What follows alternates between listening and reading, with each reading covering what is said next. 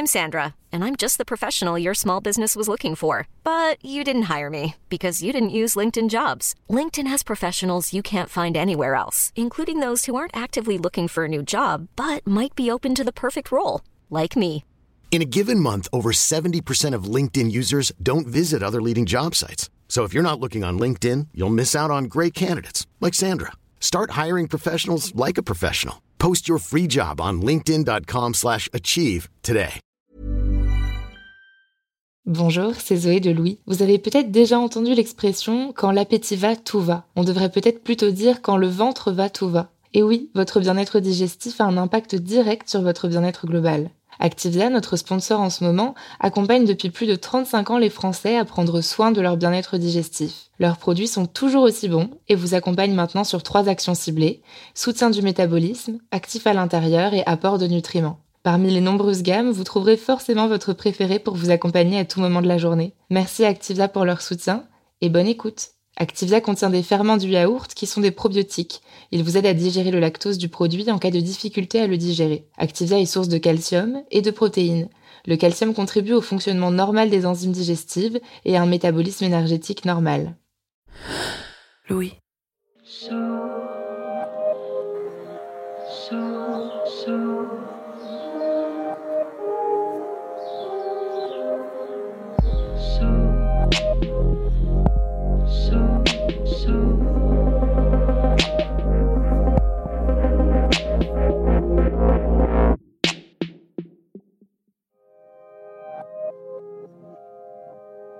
Dans la rencontre avec l'autre, le plus vertigineux, c'est la vulnérabilité possible.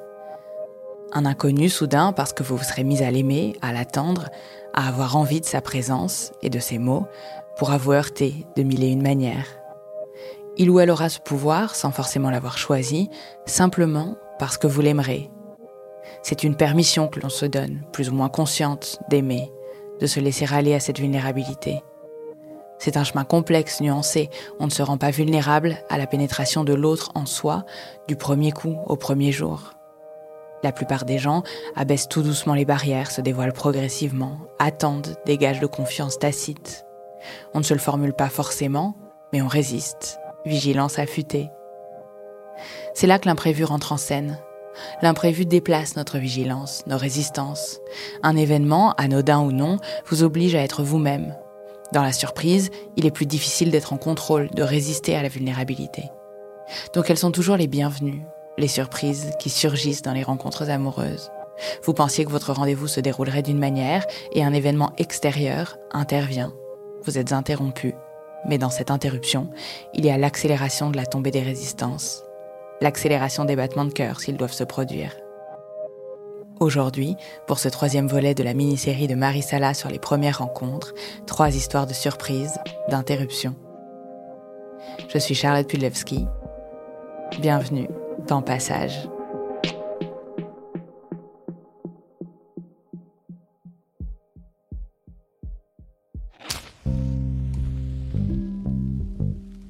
Il y a quelques années, je commençais à parler avec euh, une personne, un garçon, euh, sur Instagram et on avait euh, une certaine complicité. Donc il y avait des voilà des messages un peu tout le temps et du coup il y avait une sorte de connexion, on va dire, qui s'est fait. Et puis une truc mène à un autre. Finalement, un soir tard, on se pose des questions. Ah, tu fais quoi? On devrait se voir un jour. Et puis on se dit bah pourquoi pas ce soir? Alors qu'il était déjà très très tard. Il était déjà je crois deux, heures et demie. Le temps donc on se décide bon, euh, c'est quand même bizarre de se voir aussi tard la première fois, mais bon, euh, YOLO, euh, on vit qu'une fois. moi, j'aime bien la spontanéité. Et à cette heure-là, il n'y a pas grand-chose qui est ouverte à part des boîtes de nuit. Donc c'est comme ça qu'on s'est décidé de se rejoindre à une boîte à Pigalle, Carmen. On a commandé nos Uber, je crois qu'à 3h30 le matin, pour se revoir à 4h du matin la première fois. Du coup, chacun euh, prend son Uber, on sort euh, au même temps euh, l'Uber et je trouvais ça juste un peu un peu drôle parce qu'il était déjà 4 heures du matin. La boîte était quasi fermée, on va dire. Donc on a passé, euh, je sais pas, une heure et demie. Euh, on a dansé un petit peu, mais on voulait se faire connaissance un petit peu plus. Donc euh, on se décide de, commencer à marcher. Donc on commence à se balader, se balade et discuter en marchant. Et, du coup, on se dirige vers le canal. Donc on arrive vers le canal et à cette heure-là, il commence à peine être jour parce qu'il devait être, je sais pas, à 6h30, 7h. Donc voilà, et le temps passe parce qu'on se discute toujours aussi euh, complice et on arrive vers un des ponts. Voilà, on monte un des, des ponts et là, il commence euh, le lever de soleil, on se rapproche et voilà, il y a un peu de contexte, contexte euh, idyllique pour euh, quelque chose d'assez romantique. On se rapproche et finalement, bon, on s'embrasse. Donc, first kiss, le premier euh, bisou et on est chacun dans ses bras. Donc, c'est assez, c'est vrai que c'est assez magique, même si c'est un petit peu cliché. Mais voilà, très, très romantique comme dans un film.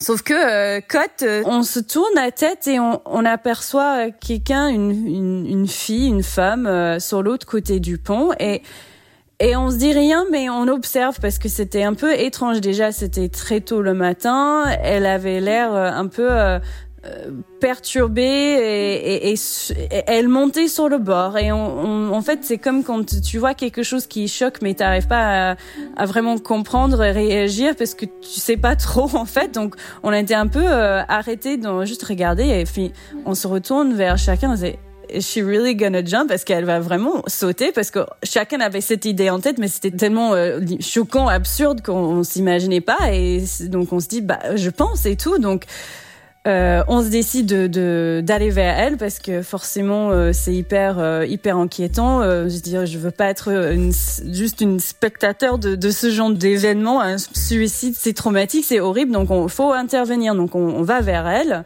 Et j'avoue que c'était lui qui était beaucoup plus je cherche le mot. Il avait plus de facilité d'aller vers elle pour intervenir.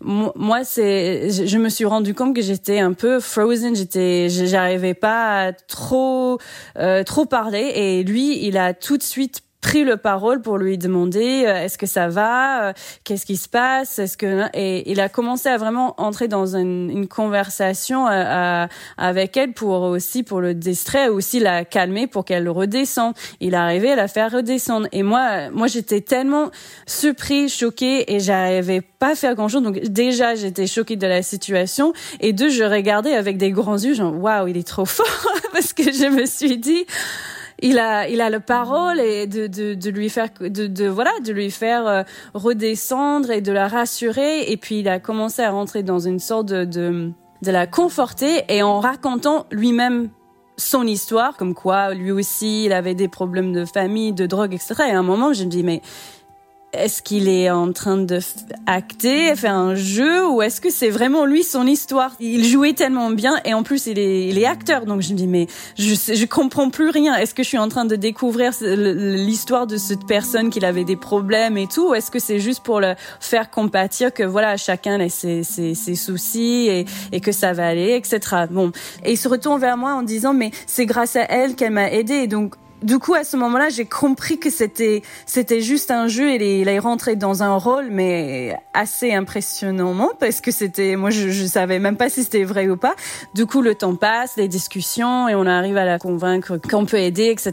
Et je sais plus, et c'était déjà peut-être 8-9 heures du matin à, cette heure, à ce moment-là. Elle avait apparemment pas mangé depuis deux jours parce qu'elle était, euh, elle était une jeune fille. Elle, elle a parti de chez elle. Elle était pas, elle est pas rentrée depuis quelques jours. Donc moi, je suis allée chercher euh, des croissants pour qu'elle mange et euh, quand je pars pour aller chercher des croissants, donc j'étais j'étais toute seule pour regrouper mes pensées. Et c'est vrai qu'il y avait tellement de choses qui s'est passées, tiraillées entre oh là là, cette personne, ça il me plaît beaucoup et en plus, j'admirais aussi son courage d'aller vers elle, de lui de lui parler et que en plus, il y avait juste avant ça, forcément, il y avait un moment euh, assez magique où on s'est embrassé, mais de autre côté, le fait de voir quelqu'un euh, l'inconnu euh, sur le point de se suicider, et on était en train d'intervenir pour éviter cette drame, c'était aussi tellement badant aussi, donc c'était un espèce de ascenseur émotionnel. Mon cerveau n'arrivait même pas à tout digérer sur le coup et j'étais un peu en autopilote. Et même, je me suis dit, je me voyais dans une situation presque de crise où j'étais, je sentais pas capable à réagir comme, comme j'aurais voulu. J'avais pas des mots à lui dire, à la conforter.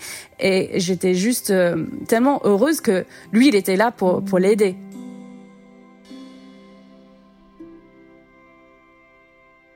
Quand euh, donc je suis revenue avec des croissants, c'est vrai que je, je, restais un peu en retenue, mais j'ai essayé d'aussi lui parler, mais lui parler euh, comme si c'était euh, une copine, des choses un peu quotidiennes pour un peu oublier aussi faire des, des conversations un peu plus légères. Donc moi ça ça allait pour ce genre de choses, mais j'avoue pour l'amant où c'était un petit peu plus critique, j'étais plus en observation et, et, voilà en admiration aussi de, de cette personne qui arrivait à, à bien gérer la situation de crise.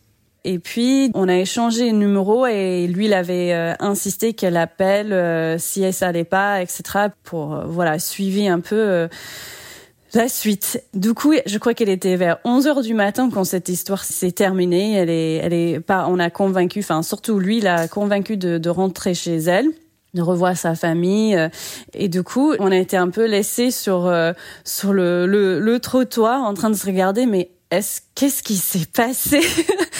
Est-ce que ça s'est vraiment passé? C'était tellement euh, surréaliste. Après cette histoire, donc euh, on était euh, vers le canal. Il y avait tellement un vibe un peu glauque après cette histoire que je ne voulais absolument pas que le date se termine sur cette note-là parce que tout avant c'était hyper positif, hyper ouais magique et, il y avait ça qui a un peu plombé les trucs et je voulais pas que ça laisse le, dernier goût, ça soit ça. On était un peu jambon, on fait quoi et tout. Il était déjà 11 heures le matin, le dimanche, donc je dis bah allez, euh, j'habite pas très loin, on va prendre le petit déj chez moi. Donc on est rentré chez moi et on a, je crois que euh, acheté des croissants pour manger chez moi. Et puis voilà, parce que je me dis, il fallait absolument que ça se termine sur un, un autre positif, parce que c'était dommage de se laisser sur le coin de la rue après euh, cette histoire. Et puis voilà, et finalement, bon, elle est restée. Euh, on s'est euh, écroulé de, de, fatigue après parce qu'il était déjà était déjà midi. Et je pense que j'ai bien fait parce que finalement, bon, on a, on a fait un deuxième date qui était beaucoup plus normaux, on va dire, normal. Et puis troisième, puis bon, finalement, on a sorti ensemble pendant deux ans. Avec de recul, je trouve que cette histoire tellement c'est surréel et aussi euh, spontané. Et on n'imagine absolument pas ça, un premier date, de, de vivre des choses magiques, mais aussi presque tragique, à la même, enfin assez contradictoire, mais quelque part c'est un début tellement étrange que je sais pas, ça presque ça définit un petit peu notre histoire aussi. C'est marquant en fait, c'est ça le truc, c'est c'est pas anodin et presque ça nous fait rapprocher parce que du coup on a vécu tous les deux quelque chose assez fort. Donc euh, quand deux personnes vivent la même expérience et on était presque des inconnus, on se connaissait depuis que quelques heures, et bah forcément ça renforce et ça crée un lien qui est pas indéniable et c'est surtout quelque chose qu'on n'oublie absolument pas. C'est pour ça que j'ai dit bon, on n'est plus du tout ensemble, mais euh, cette histoire, euh, on ne l'oubliera pas et on en parle toujours.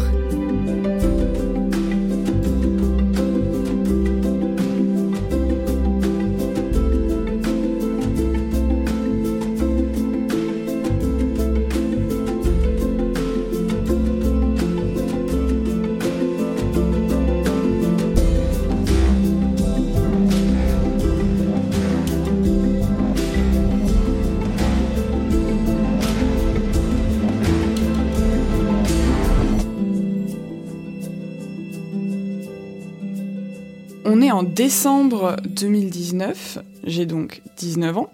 Je viens de me faire larguer par mon mec de l'époque. Donc comme toute personne qui a du mal à s'en remettre et qui vient de se faire larguer, je télécharge pour la première fois Tinder.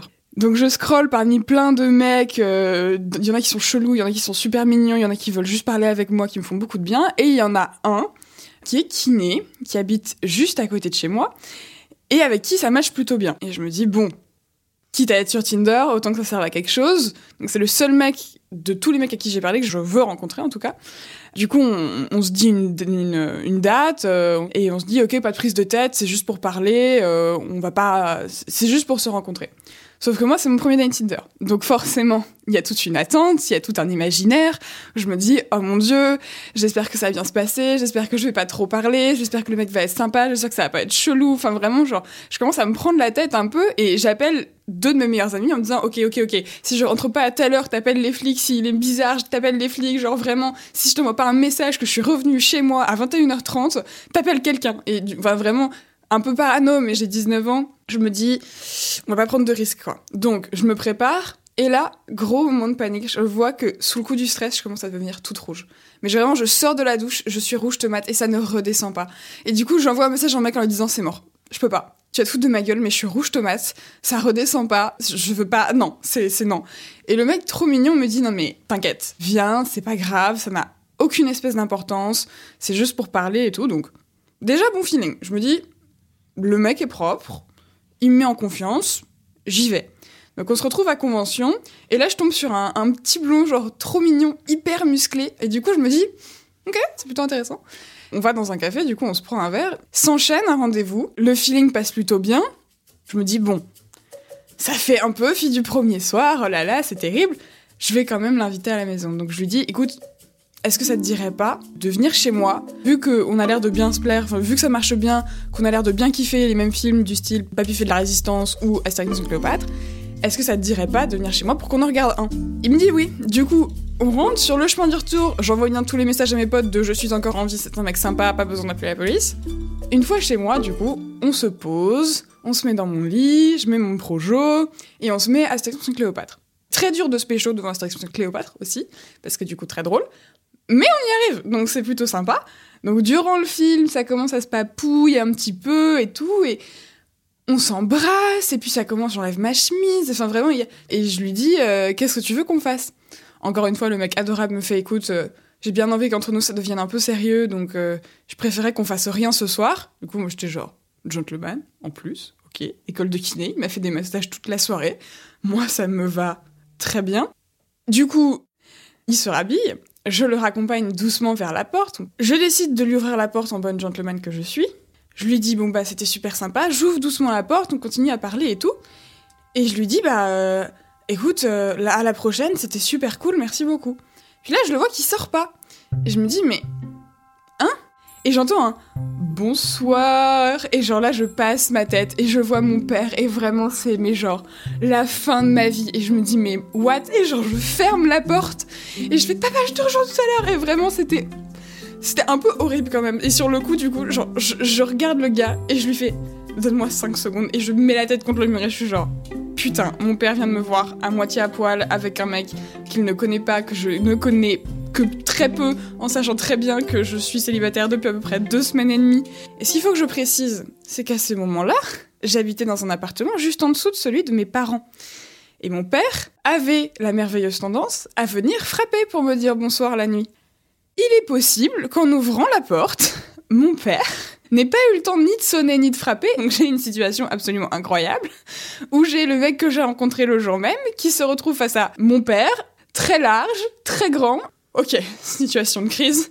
On fait quoi? Je ne sais pas. Faut trouver une solution. Donc le mec, je le fous à la porte. J'oublie un peu tout ce qui s'est passé avant. Je suis genre, ok, non, mais il y, plus important. C'est très sympa, on se revoit vite, mais là, faut que tu te casses. Du coup, le mec se barre. Moi, je me retrouve toute seule dans mon appartement avec des suçons, surtout le coup parce que j'ai 19 ans, en train de me dire, ok, il y a mon père au-dessus qu'il va falloir que j'aille voir. Tout va bien se passer. Du coup, j'enfile un pull, mais genre rapidement, je monte et genre vraiment, je suis mais en sueur parce que mes parents m'ont pas donné d'éducation sexuelle et on n'en parle pas. Et du coup, il y a vraiment ce flou de genre, ok, on n'est pas à l'aise sur le sujet, ni lui, ni moi, ni personne, donc on va essayer de faire en sorte que ça se passe bien. Je suis venue le voir et je lui ai fait, écoute papa, euh, je suis désolée que t'aies vu ça. Euh, et il m'a coupé direct et il m'a fait, en fait, écoute, t'es une grande fille, c'est pas mes affaires, c'est ta vie, tu fais ce que tu veux, je te juge absolument pas. Il a éludé le truc, mais très gentiment. Enfin, il m'a pas fait sentir qu'il voulait ne pas en parler, juste il m'a dit, en fait, t'as pas à m'en parler parce que c'est pas mes affaires. Et là, j'étais trop fière de mon père. J'étais genre, j'ai un père trop cool, vraiment. Et en même temps, je sais que c'est quelqu'un de fondamentalement gentil, mais je m'attendais pas à ce qu'il soit aussi compréhensif. J'ai senti une petite connexion. J'étais genre, merci papa. Vraiment, j'ai eu ce truc d'en fait, je pense pas que tous les pères auraient été aussi sympas et compréhensifs avec leur fille seule dans un appartement avec un mec où ils savaient très bien que je venais de le rencontrer, quoi. Et je lui dis, est-ce que s'il te plaît, tu peux pas en parler à maman? Parce que ma mère, pour le coup, a été en tout cas dans le passé un peu moins compréhensive vis-à-vis de tout ça. Et je crois que jusqu'à maintenant, il n'y en a jamais parlé. Il y a eu un, des années plus tard, hein, euh, il y a eu une discussion sur euh, les mecs qu'on ramenait ou pas avec mes sœurs, mais du coup j'étais plus âgée. Et, euh, là, mon père m'a regardé. Et genre vraiment, c'était super drôle parce qu'on s'est regardé et on a, il y a eu ce truc de, on pense exactement à la même chose.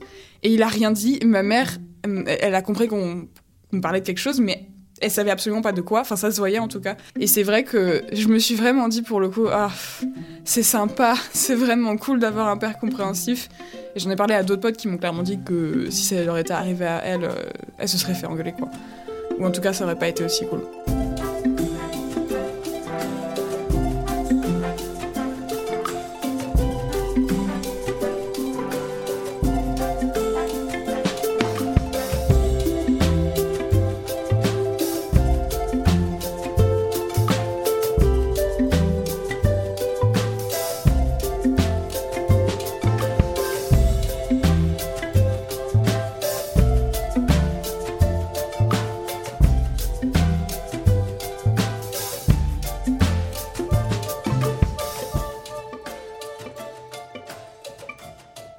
Donc on est en, colocation dans un, dans un appartement sixième.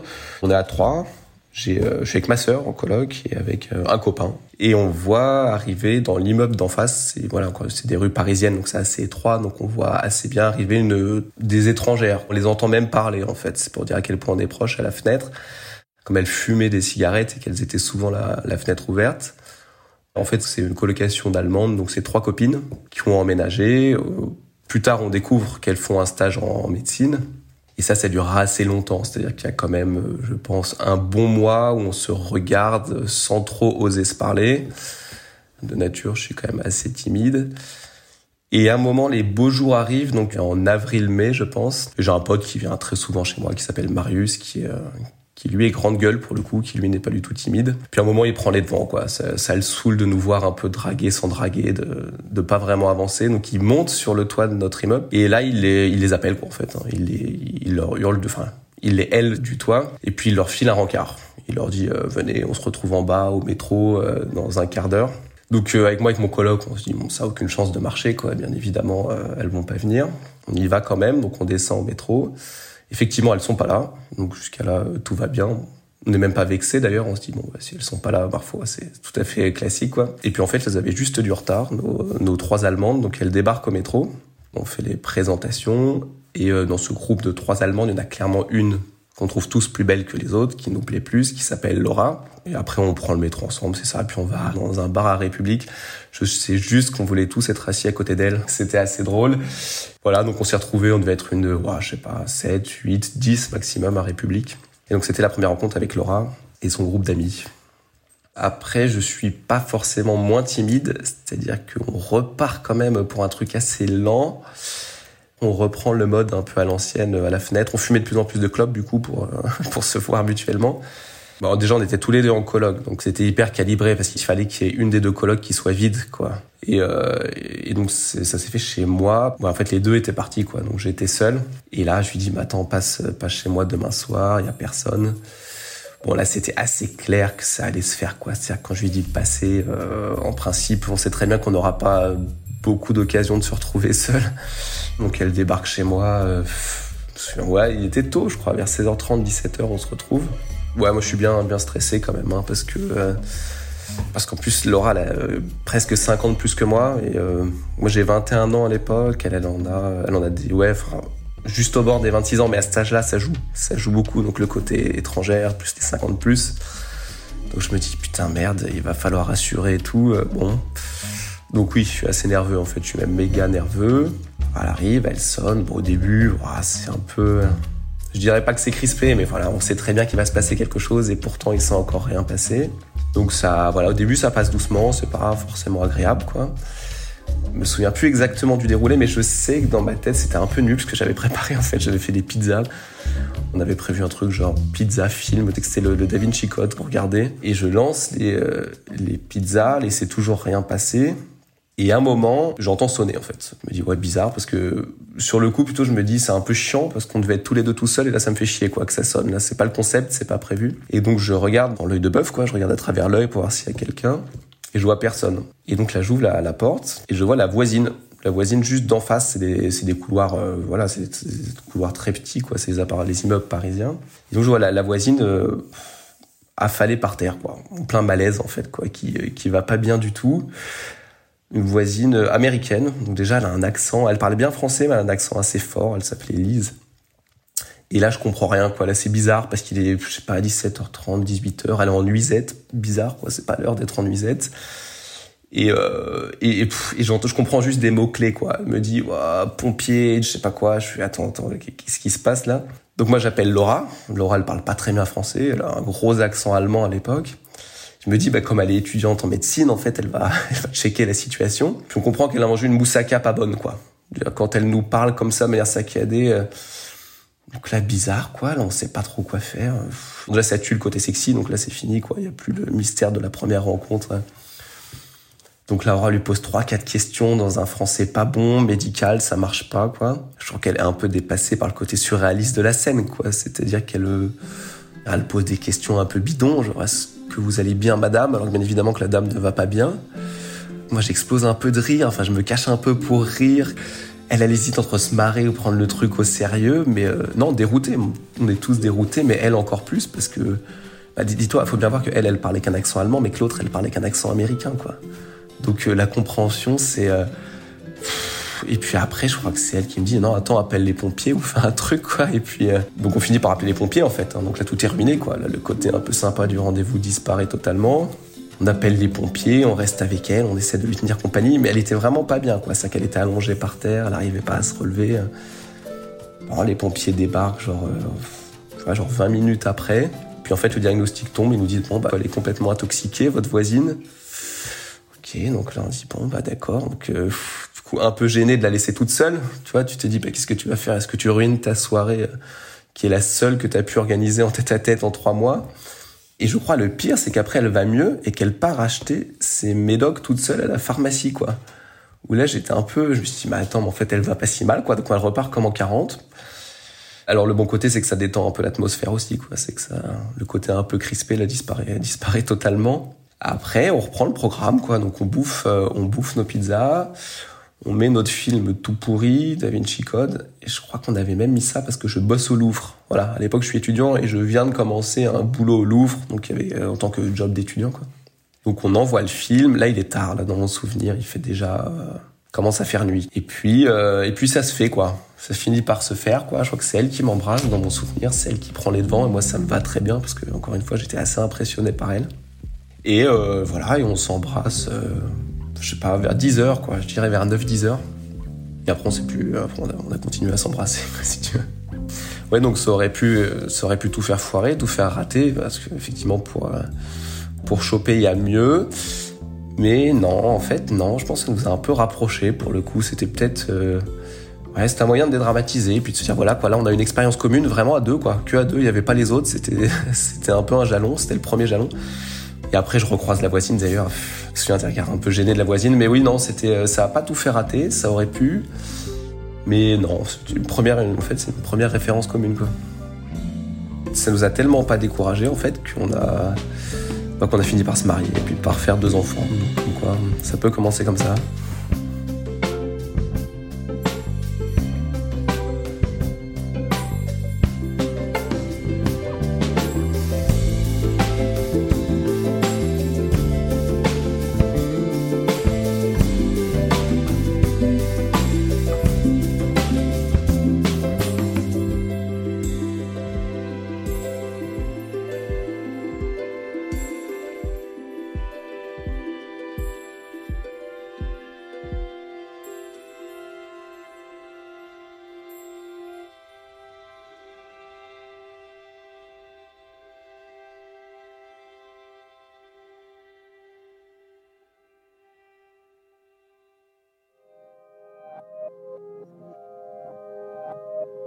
Vous venez d'écouter Passage et dans cette mini-série sur les premiers rendez-vous, on parle de rencontres qui finissent bien, moins bien et de rencontres improbables. Cet épisode a été tourné et monté par Marie Sala. Thomas Rosès a composé la musique, fait la réalisation et le mix. Maud Benakcha était en charge de la production de Passage. Maureen Wilson et Melissa Bounois ont supervisé l'éditorial et la production. Le générique de Passage a été composé par November Ultra. Je suis Charlotte Pudlewski et Passage est une production Louis Média. Vous pouvez vous abonner sur toutes les plateformes de podcast, nous envoyer vos histoires à hello at louismedia.com et si vous souhaitez soutenir Louis, n'hésitez pas à vous abonner au club louismedia.com slash club. À très vite.